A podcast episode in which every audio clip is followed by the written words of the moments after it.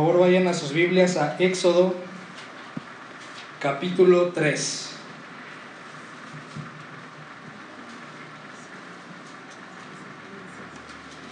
Ya tenía tiempo que no, que no me tocaba exponer la palabra.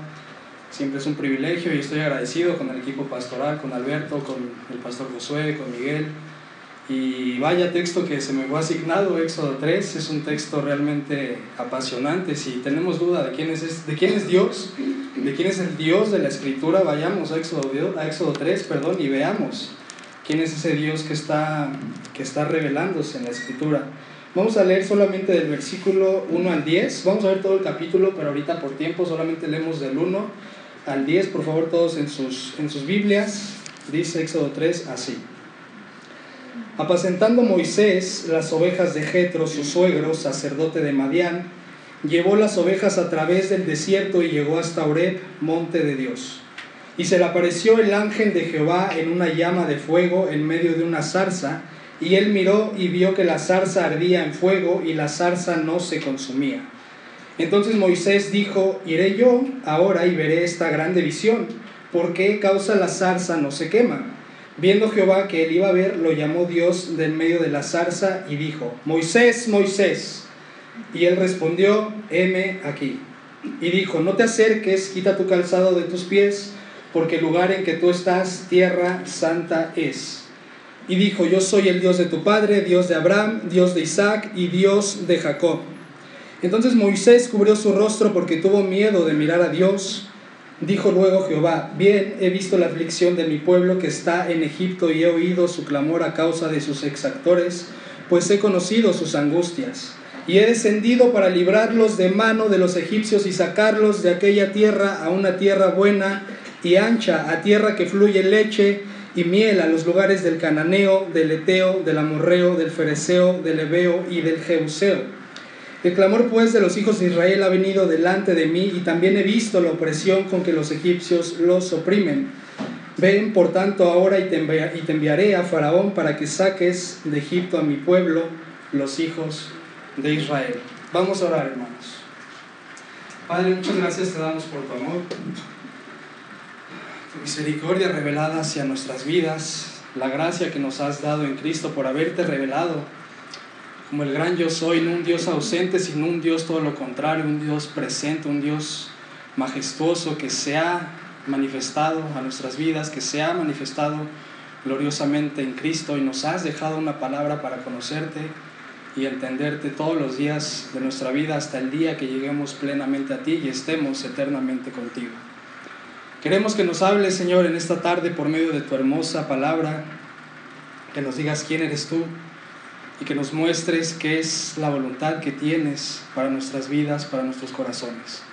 Ayúdanos en esta tarde de cualquier distracción a estar concentrados, a entender tu palabra, a estar de una manera receptiva a lo que tu Santo Espíritu tiene que decirnos. Te pedimos todo esto en nombre de Cristo y para que te glorifiques. Amén.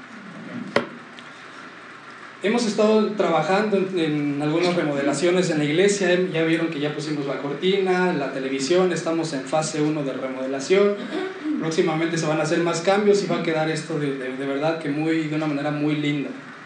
El día viernes me tocó ir a Walmart a comprar algunas cosas para la remodelación de la iglesia y tuve una especie como de flashback que le llaman, ¿no? como de recuerdo. Me encontré unos jóvenes comprando alcohol, haciendo bromas, subidas de tono, chistes, un ambiente muy pesado.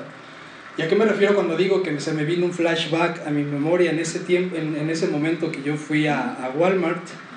Es porque haciendo cuentas, hace 10 años, en, en, el 2009, yo estudié en Prepa 5, entonces yo me vi reflejado en esos, en esos muchachos pensando en que hace 10 años, aquí cerca de la zona, seguro no sé en qué zona andaría, pero seguramente aquí en la Coxpa o algo así, pero yo era ese, ese, ese, ese joven totalmente extraviado, totalmente perdido, lejos de Dios, sin saber quién era el Dios, sin saber que había un Dios revelado en la Biblia y que se había revelado claramente, que no era un misterio, que no tendría que estudiar en alguna academia para poder conocerlo, sino que era un Dios claramente revelado en la palabra de Dios. Eh, fueron 20 años que yo estuve sin Cristo, totalmente alejado, apartado. de, de, Él, de su voluntad, de lo que Él quería para mí y puedo decirles que esos 20 años para mí fueron una vida totalmente desperdiciada. Y eso es lo que es una vida sin Dios, una vida apartados de Dios, sin Cristo, es una vida totalmente desperdiciada. Una vida sin Cristo es una vida desperdiciada, una vida que no va hacia ningún lado, una vida sin propósito, una vida que simplemente es, es, es puro, puro desperdicio, es, es, algo realmente sin sentido y en un sentido similar. Es algo, lo que, es algo que pasó con Moisés. Moisés en esta etapa de, de Éxodo 3 tenía 80 años.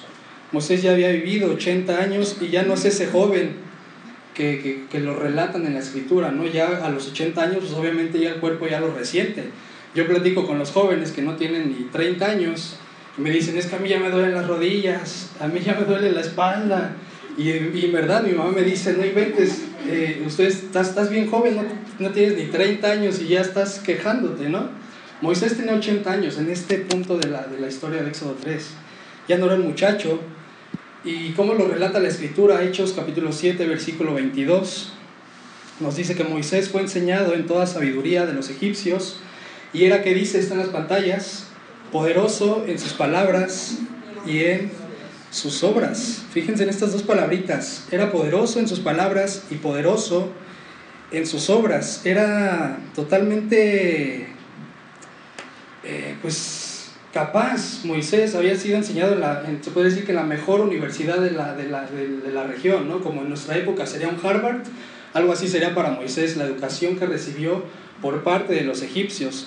Relatan los primeros 40 años de la vida de Moisés como, eh, como ese, ese varón ¿no? que fue educado bajo los más altos estándares egipcios y bueno, ya no, no, no quisiera adelantarme más, vamos a ir poco a poco. Pero vemos que Moisés en su época más fuerte, en su época de más fortaleza, no pasó absolutamente nada en su vida, no pasó nada en la vida de Moisés en 80 años que vivió una vida alejada sin Dios. En mi caso fueron 20 años, que no pasó nada, absolutamente nada al caminar lejos de Él, lejos de Cristo. Y, y vemos que, que, eso es, es una vida totalmente vacía y, y, y vemos en, en, por medio del Espíritu Santo que para hablar de 80 años de la vida de Moisés, ¿saben cuánto le tomó al Espíritu Santo escribirlo, plasmarlo en la escritura? Solamente una, un capítulo, con solamente algunas, algunas partes que, que hablan de, de, esta vida de, de, Moisés, de estos primeros 80 años de, de su vida caminando sin el Señor. O sea, no fue mucho. Y vemos más adelante, cuando Moisés empieza a caminar con el Señor, todo lo que se viene a continuación. 38 capítulos más de Éxodo, todo Levítico y todo Deuteronomio. En, el, los profetas hablaron de Moisés. Ahora en el Nuevo Testamento los discípulos hablaban de Moisés. Vemos el total contraste, ¿no? De cómo es una vida de caminar con Dios y una vida de caminar sin Dios. Muchos de nosotros estábamos así.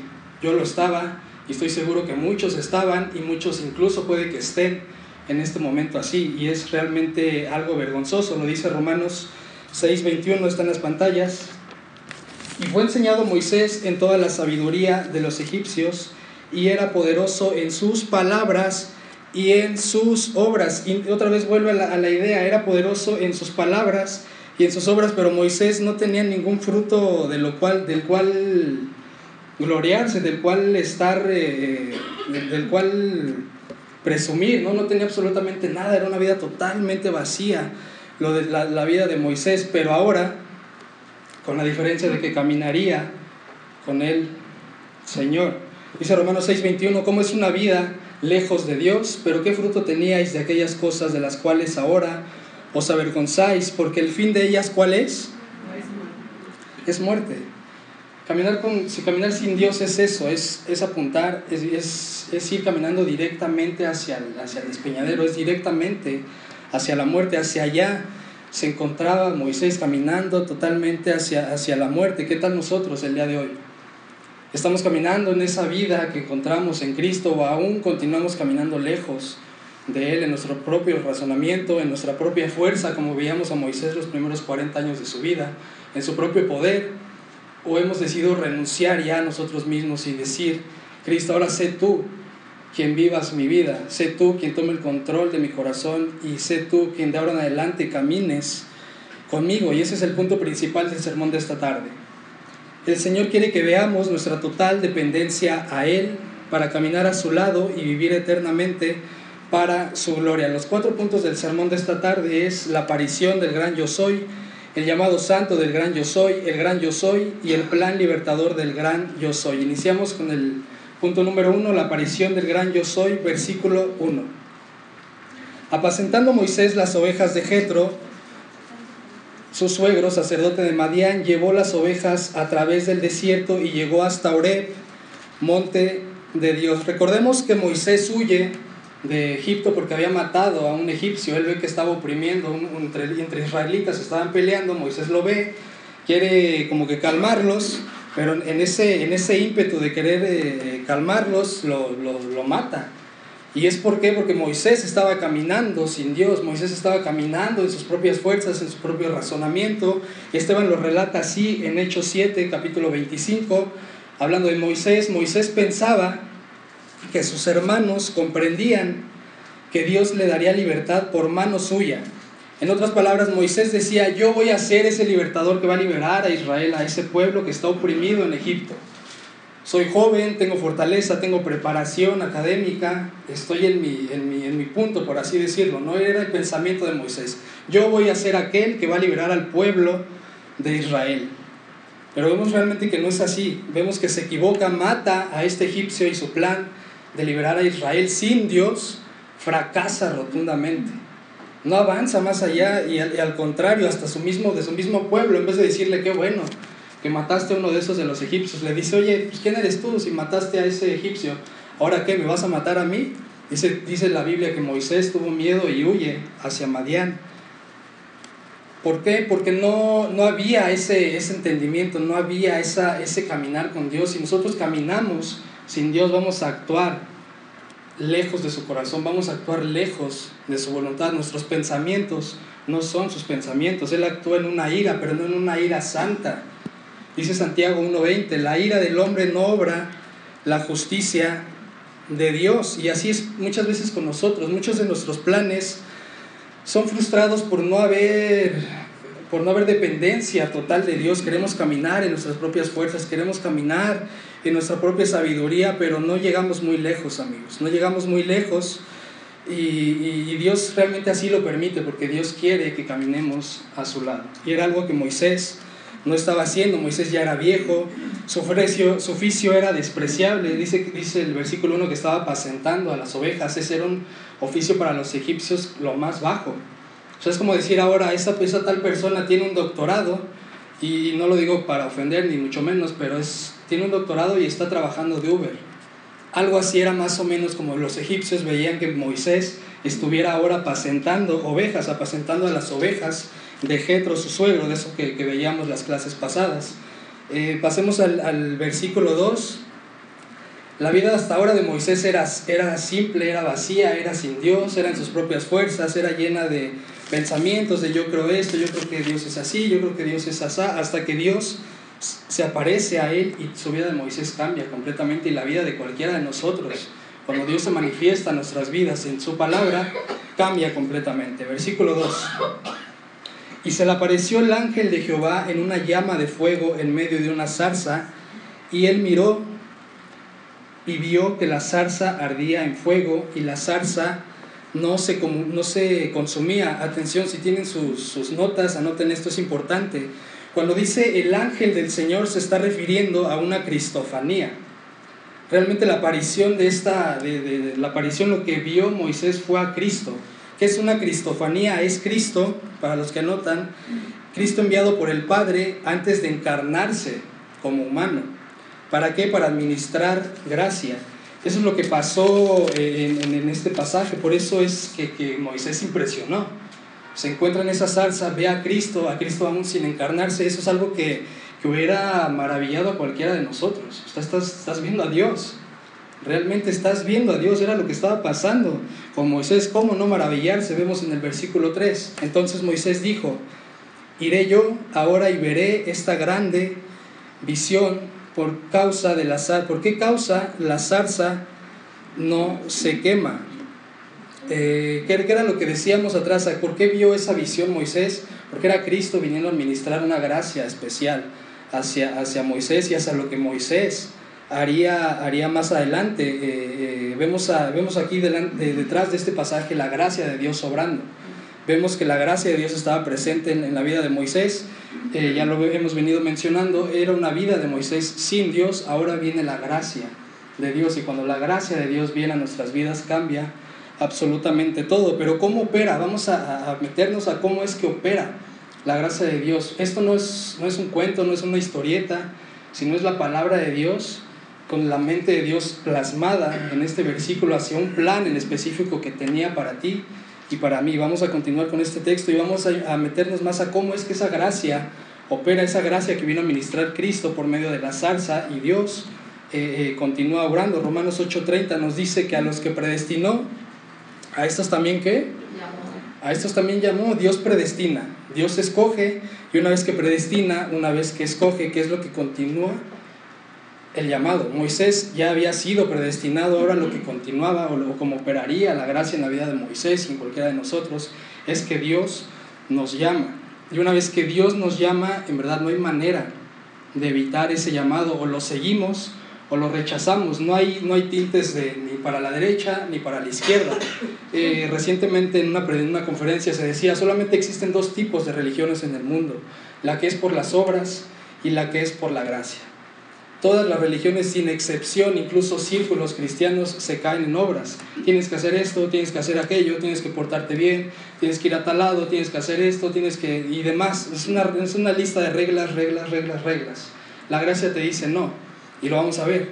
La gracia te dice, yo ya lo he hecho todo por ti, por amor, porque te amo, y solamente he venido para salvarte, para que me sigas y camines a mi lado. Vamos a continuar con el punto número 2, que es el llamado santo, versículo número 4, viendo Jehová que viendo Jehová que él iba a ver, lo llamó Dios del medio de la zarza y dijo, Moisés, Moisés, y él respondió, ¿cómo respondió? ¿Viste en las pantallas? Heme aquí. Es una actitud de Moisés totalmente disponible, es una actitud que vemos a lo largo de toda la escritura, lo vemos en, primer, en el primer libro de Samuel, capítulo 3, lo, vimos en, lo vemos en Isaías, capítulo 6, eh, que cuando Dios llama solamente los siervos que dicen, M, aquí. No hay tiempo para, para esperar, lo veíamos hace ocho días igual en la predicación. El mensaje es un evangelio, es, el mensaje del evangelio es urgente. Cuando se nos dice, ahora hay salvación en Cristo Jesús, es cuestión de emergencia, no es cuestión de un juego. Y es lo que estaba pasando aquí en este, en este, en este pasaje, cuando Dios llama a Moisés, Moisés solamente con una actitud reverente y de disposición solamente dice M aquí y la misma actitud deberíamos de permanecer nosotros. Cuando Dios nos llama a, continuar y decirle M aquí, Señor, ¿qué quieres que haga? Versículo 5. Veamos la, veamos la respuesta del Señor y atentos con el atributo, con, con el atributo revisado ¿no? de su santidad. que dijo el Señor? Y dijo, no te acerques, quita tu calzado de tus pies porque el lugar en que tú estás, tierra santa es. Mucho ojo aquí con este pasaje porque aquí el Señor está presentando uno de sus atributos. Debemos de leer la escritura con ese, con ese lente de decir, eh, Dios se está revelando por medio de la escritura, ahora Él quiere que lo conozcamos. Veamos qué atributo está revelando. En este pasaje es muy claro, es muy simple. El Señor está diciendo a Moisés, no te acerques, quita tu calzado de tus pies, porque el lugar en que tú estás, tierra santa es. No es que la tierra en sí sea santa, esa, esa idea quitémonosla, quitémonoslas de la cabeza de que la tierra santa y demás, como si la tierra tuviera algún tipo de poder o demás eh, en Israel o donde sea. Eh, Dios al decir esta tierra es santa no se está refiriendo a la tierra en sí mismo, sino a Él mismo. Lo que hacía santo ese lugar, lo que hacía santa la tierra era la, era la presencia de Dios en ese lugar. En otras palabras, lo que, lo que Dios le estaba diciendo, Dios está manifestando por primera vez a la vida de Moisés. Y lo que Dios le está diciendo, hola Moisés, y lo que Dios está diciendo en otras palabras es, hola Moisés, mucho gusto, yo soy Dios y soy santo. No pierde mucho tiempo en misterios, en decirle, mira, la, creación la hice así y, después así, sino que lo primerito que Dios le menciona a Moisés cuando se lo encuentra, eh, cuando tiene ese encuentro con él, es decirle a Moisés, yo soy santo. Y atención con ese atributo que no es cualquiera, sino es un, es un, es un atributo que es consumidor, es consumidor, es un atributo que realmente pone de rodillas a, a, cualquier, a cualquier ser humano y que debemos de tener muy presente aún nosotros en nuestra vida, que nosotros en el momento en que creemos en el Dios de la Biblia estamos creyendo en un Dios que es santo. No hay ningún otro atributo que se mencione o que se haga tres veces, por ejemplo, en Apocalipsis, cuando están los ángeles este, exaltando a Dios, dicen, el Señor es santo, santo, santo. Hay más atributos, Dios es misericordia, la seidad, omnipresencia, omnipotencia, pero en ningún lado se, resalta tanto un atributo a, lo largo de toda la escritura como la santidad de, de Dios. Perdón, hermanos.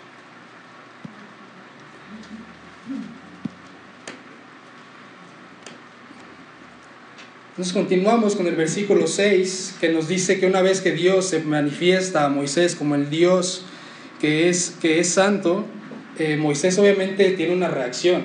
O sea, la santidad genera una reacción indudablemente en el ser humano. ¿Qué pasó? ¿Cuál fue la reacción de Moisés? Versículo 6 y dijo, sigue hablando Dios, yo soy el Dios de tu padre, Dios de Abraham, Dios de Isaac y Dios de Jacob. Entonces Moisés cubrió su rostro porque tuvo miedo de qué dice? De mirar a Dios. Eh, Arcis Sproul, un teólogo que ya falleció, llama esto el trauma de la santidad. Y es que cuando te encuentras con la santidad de quién es Dios, viene un temor. Viene un temor, dice Moisés, Moisés tuvo miedo.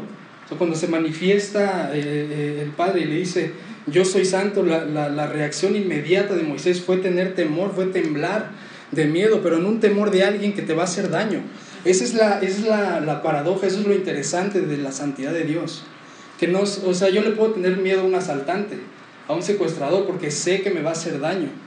Pero con Dios es distinto. Cuando dice que se le tuvo temor a Dios por su santidad, es porque eh, eh, es, es temerle a alguien que es bueno, es temerle a alguien que es santo, alguien que no es como tú, alguien que no te va a hacer daño. Ese es un, ese es, un concepto que, se, que, que Sproul llamaba el trauma de la santidad y grandes hombres lo han vivido. Bueno, no, no grandes hombres, sino siervos a lo largo del Antiguo Testamento lo han vivido. Por ejemplo, Isaías. Es curioso que Isaías en los primeros cinco capítulos empieza diciendo, ay de aquellos, ay de los que hacen eso. En otras palabras, Isaías dice, ay de aquellos que viven sin Dios. Hasta que Dios se le manifiesta a Isaías e inmediatamente viene otra vez este temor al conocer, al tener un encuentro con la santidad de Dios.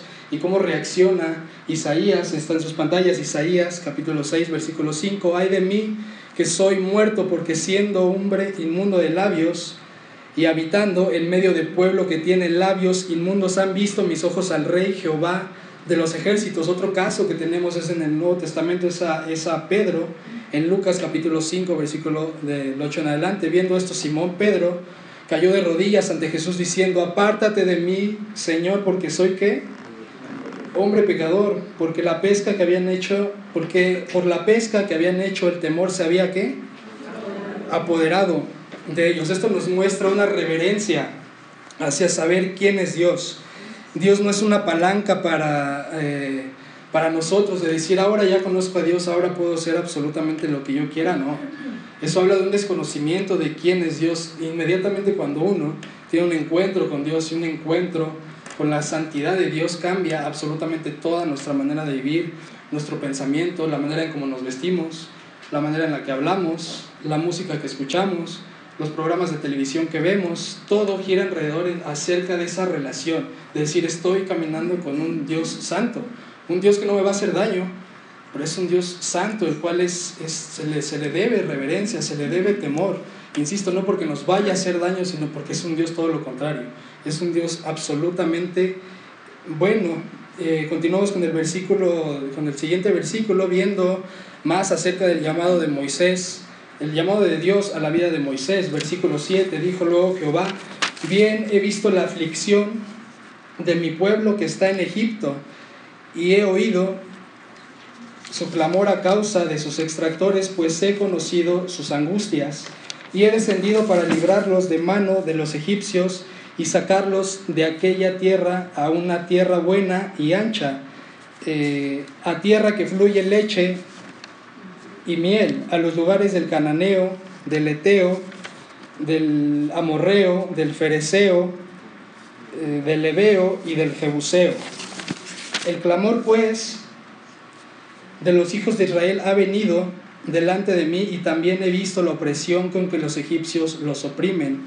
Ven, es Dios hablando a Moisés, por tanto ahora y te enviaré a Faraón para que saques de Egipto a mi pueblo, los hijos de Israel. Aquí vemos aspectos muy interesantes porque vemos que, que el Dios de la Escritura es un Dios presente, no es un Dios ausente, es un Dios que está atento a las necesidades, al clamor de su pueblo. Como lo vemos en el versículo 7, menciona dos cosas que el Señor ha hecho. El Señor número uno ha visto la aflicción, número dos ha oído su clamor, número tres ha conocido sus angustias, pero es un Dios que solamente escucha tu clamor, tus angustias, tu aflicción, no. Vemos en el versículo 8 que es un Dios que, que dice, he descendido para librarlos, es un Dios que actúa, es un Dios que no solamente se queda expectante a ver cómo sufres, ¿no? Y que muchas veces es la imaginación que se tiene de Dios, que Dios es un aspecto de rey soberano, esperando viendo a ver quién en el mundo está siendo feliz para decirle, eso no se puede hacer, eso está prohibido. Y realmente no es así, o sea, realmente Dios todo lo que hace para nosotros es absolutamente para nuestro bien, para nuestro bienestar.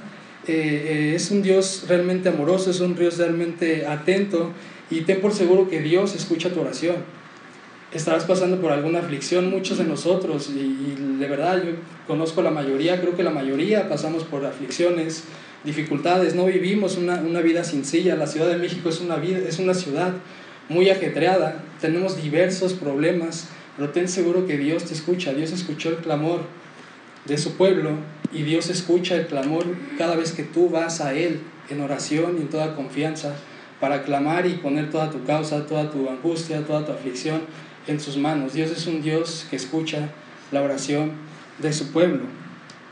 Continuamos con la, con la parte número 3, el gran yo soy, que es realmente es, es, el, es, el, es, el, corazón de este, de este, de este capítulo, que es, en verdad, es un, es un mejor vamos a leerlo, ya no les digo, ya les digo más, y nos vamos a ver qué es, cómo se manifiesta Dios en estos versículos realmente impresionantes. Versículo 11.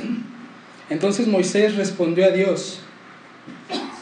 Dios ya le había dicho, vas a liberar a tu pueblo, he escuchado su clamor, pero ahora viene la pregunta de Moisés, una pregunta por demás interesante. ¿Qué pregunta? ¿Quién soy yo para que vaya Faraón y saque de Egipto a los hijos de Israel? Moisés ya no confiaba en sí mismo, ahora él ya sabía de su incapacidad. Esto se le llama a lo que Cristo dijo, bienaventurados los pobres de espíritu. Aquí Moisés ya no tenía esa, esa actitud que tuvo a los 40 años cuando dijo, este se está agarrando a mi hermano, yo voy y lo mato. Aquí Moisés dice, no, o sea, ¿quién soy yo para que yo vaya y libere a, este pueblo? Yo ya no soy, yo no soy capaz, soy muy, muy incapaz, estoy ahora apacentando un rebaño, ¿qué puedo hacer ahora para, para, para liberar a este pueblo? Y lo mismo pasa con nosotros hoy en día. Nosotros muchas veces nos menospreciamos en nuestro entendimiento de quién es Dios, que si porque somos jóvenes, que si porque somos viejos, que si porque no tenemos tiempo y demás, y, realmente solamente hay que reconocerlo e ir a Dios y decirle, Dios, ayúdame en mi capacidad.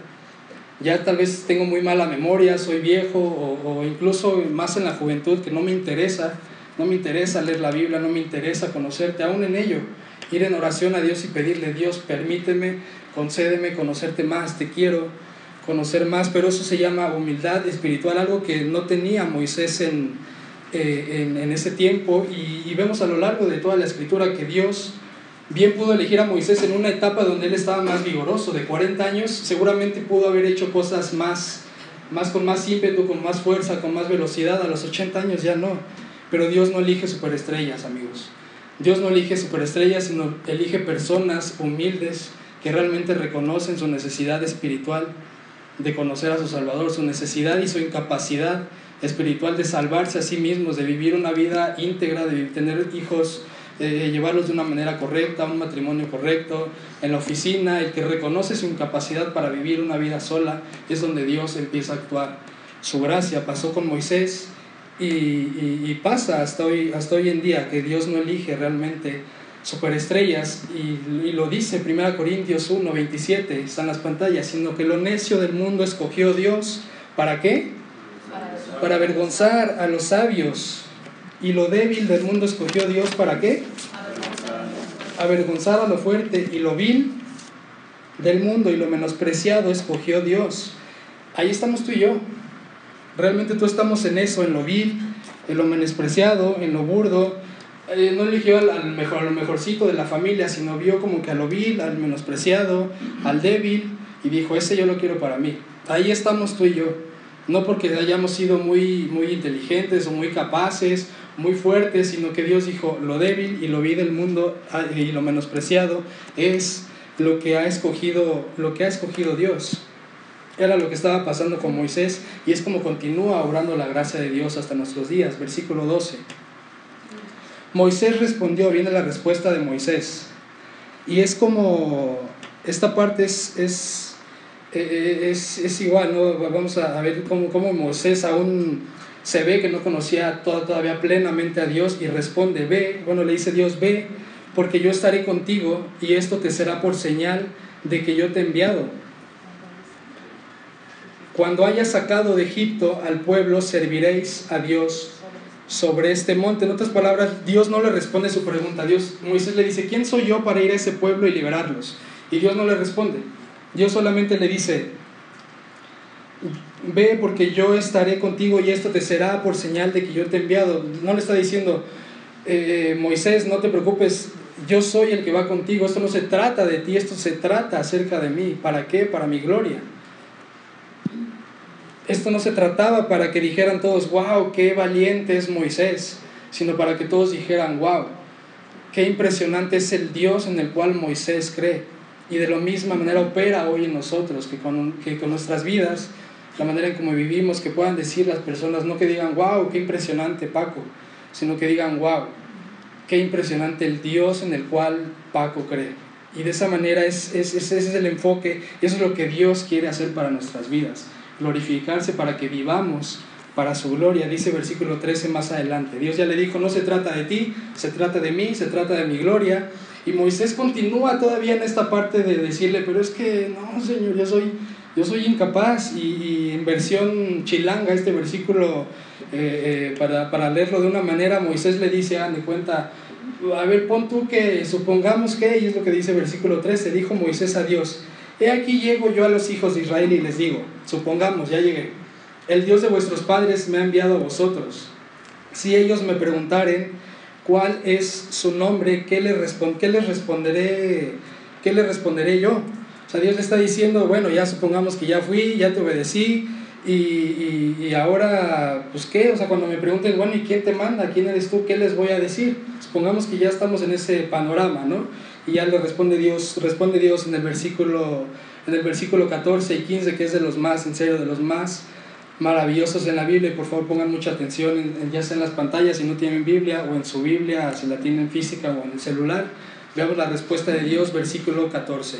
Y respondió Dios a Moisés, yo soy el que soy y dijo, así dirás a los hijos de Israel, yo soy, me envió a vosotros. Además dijo Dios a Moisés, así dirás a los hijos de Israel, Jehová, el Dios de vuestros padres, el Dios de Abraham, Dios de Isaac y Dios de Jacob, me ha enviado a vosotros. Este es mi nombre para siempre, con él se me recordará por todos los siglos.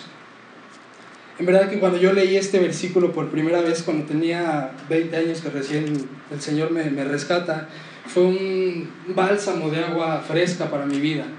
Ahora yo podía decir, conozco al Dios, el Dios, hay un Dios y se ha revelado en su palabra, Él es el que, el que es, no tiene principio, no tiene final y es un Dios en el cual puedo confiar. Y es un Dios que hasta el día de hoy me sigue maravillando y veo en la iglesia, los veo en ustedes, en sus vidas, en las de mis pastores, que ese Dios es un Dios maravilloso. Desde la eternidad hasta la eternidad Él sigue obrando con sus atributos, con su amor, con su eterna misericordia, su eterna benignidad. Es un Dios realmente maravilloso, del cual en verdad yo, al menos yo nunca me cansaré de conocer. Es un Dios que, que entre más se le conoce, es un Dios que más pasión te genera por querer conocerlo más. Y vemos eso en la vida de Moisés. Moisés pasó 80 años con una vida desapercibida y de ahora en adelante caminando con Dios cambia absolutamente su vida.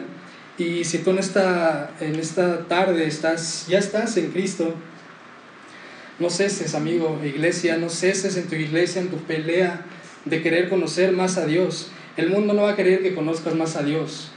Eh, Satanás no va a querer que conozcas más a Dios.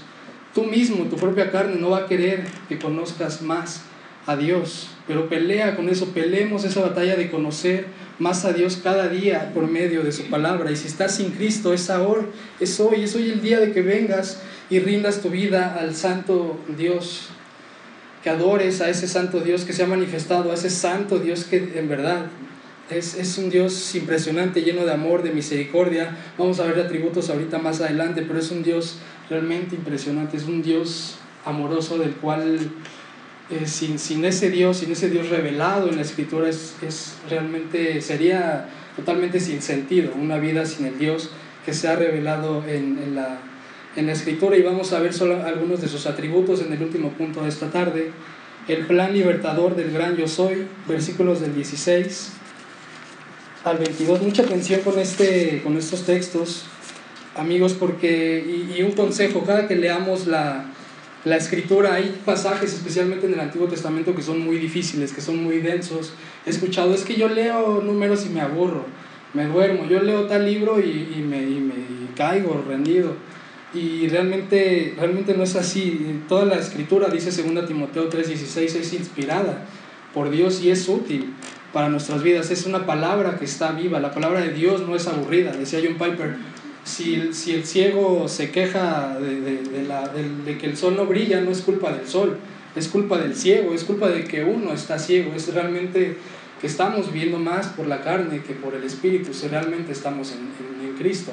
¿no? Pero leamos entre líneas el carácter de Dios y el plan que Dios tenía para su pueblo. Dios estaba iniciando a liberar a Israel y vemos su carácter detrás de cada versículo. Versículo 16 dice, ve y reúne a los ancianos de Israel y diles, Jehová, el Dios de vuestros padres, el Dios de Abraham, de Isaac y de Jacob, me apareció diciendo, en verdad os he visitado y he visto lo que se os hace en Egipto. ¿Qué atributo vemos aquí de Dios? Omnipresencia.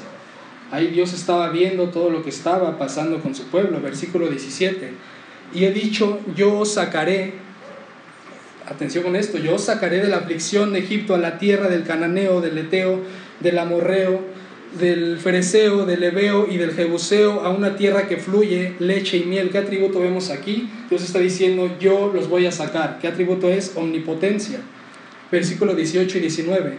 Y oirán tu voz e irás tú a los ancianos de Israel, al rey de Egipto, y les diréis, Jehová el Dios de los hebreos nos ha encontrado por tanto, nosotros iremos ahora camino de tres días por el desierto para que ofrezcamos sacrificios a Jehová nuestro Dios.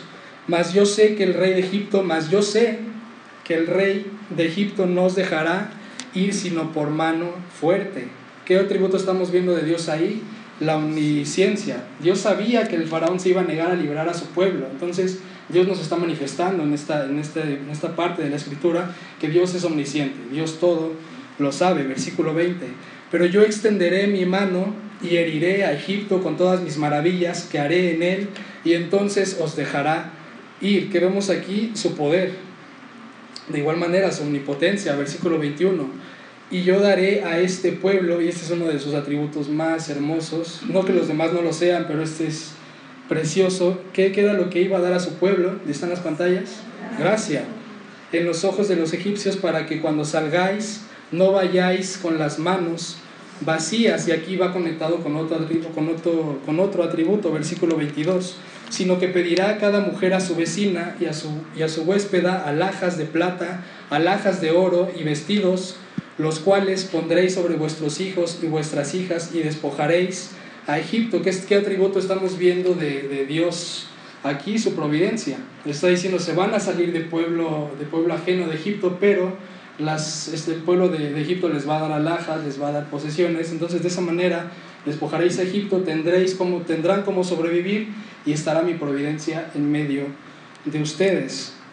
Eh, ahora pregunta, ¿qué es lo que pretende Dios? Dios quería liberar a su pueblo y en cierta manera sí, de una manera de, de sus de sus aflicciones temporales, de sus aflicciones eh, pues más inmediatas, ¿no? que era que estaban sufriendo, los estaban maltratando, horas de trabajo larguísimas, esa era la queja de, Israel, pero realmente Dios estaba solamente queriendo liberar a su pueblo de eso. Realmente eso, de, eso se trata, de eso se trata todo, de eso es la escritura, de eso habla desde Génesis Apocalipsis, que Él quiere solamente que ya no suframos, que tengamos un mejor trabajo, que tengamos una buena familia. Realmente solamente es eso lo que, o hacia donde Dios estaba apuntando con este pueblo. Este mismo pueblo más adelante, y lo vamos a ver a lo largo de la, de la serie, eh, más adelante dice, nosotros estábamos mejor en Egipto, Moisés, ¿por qué nos sacaste?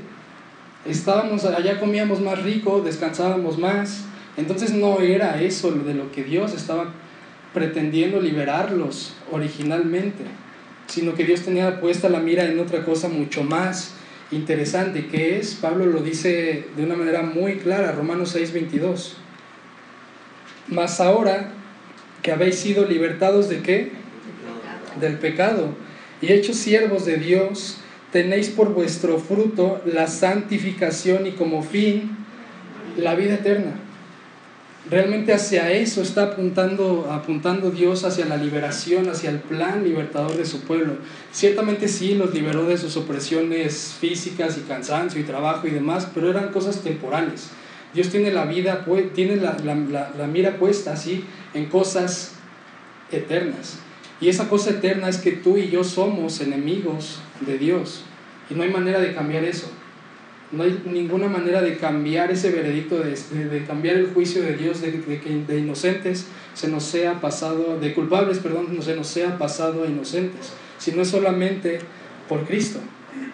La consecuencia de nuestra salvación es caminar en santificación al lado del Dios que es santo. No hay tal de una salvación de una vida que sigues haciendo absolutamente o seguimos haciendo lo mismo que hacíamos antes, siguiendo pensando de la manera en como pensábamos, siguiendo actuando de la manera en que actuábamos, siguiendo, siguiendo viendo lo que veíamos antes, siguiendo, siguiendo haciendo todo absolutamente como era nuestra vida antes. Para ello no es que nos ha salvado Dios, sino que la consecuencia de nuestra salvación es una vida de santificación, caminando al lado de un Dios que es santo. ¿Cómo podemos concluir este sermón con el punto principal? El Señor quiere que veamos nuestra total dependencia a Él, no a nosotros mismos, sino total dependencia a Él para caminar a su lado y para vivir eternamente para su gloria. Y esa es mi oración para cada uno de, ustedes, para esta iglesia, que, que, que, vivamos, que seamos una vida, que llevemos una vida de integridad que sea solamente para la gloria de Dios, porque Él es digno de recibirla. Él es digno de recibir toda gloria, todo honor. Él es, Él es digno de absolutamente toda nuestra alabanza. Cada día adoremos y busquemos a ese Dios que es santo. En un momento lo vamos a cantar, pero disfrutemos de ese Dios que es santo y que se ha manifestado a nosotros para liberarnos de una condenación eterna lejos de Él, para llevarnos a Él para su gloria. Vamos a orar.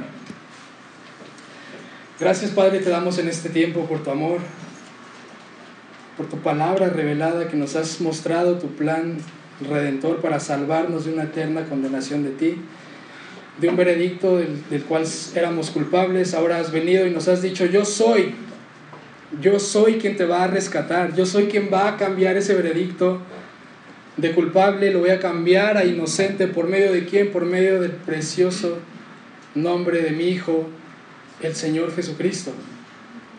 Gracias Padre por dejarnos conocerte, ayúdanos a conocerte más, a vivir una vida de integridad en nuestra semana, en nuestros trabajos, en nuestras, nuestras escuelas, en donde sea que vayamos, Señor, donde sea que nos paremos, que realmente seamos hijos tuyos caminando a tu lado, no en nuestras propias fuerzas, sino en tus fuerzas y para tu gloria, para que solamente tú seas exaltado el día que estemos delante de ti, nos unamos a ese canto celestial, cantándote y exaltándote, diciéndote solamente tú eres santo, santo, santo. Gracias Padre Santo por tu amor. Gracias por esta iglesia y gracias por la vida de cada uno de los hermanos y los amigos que nos visitan. Ayúdanos Señor a vivir para tu gloria, porque te lo pedimos en Cristo. Amén.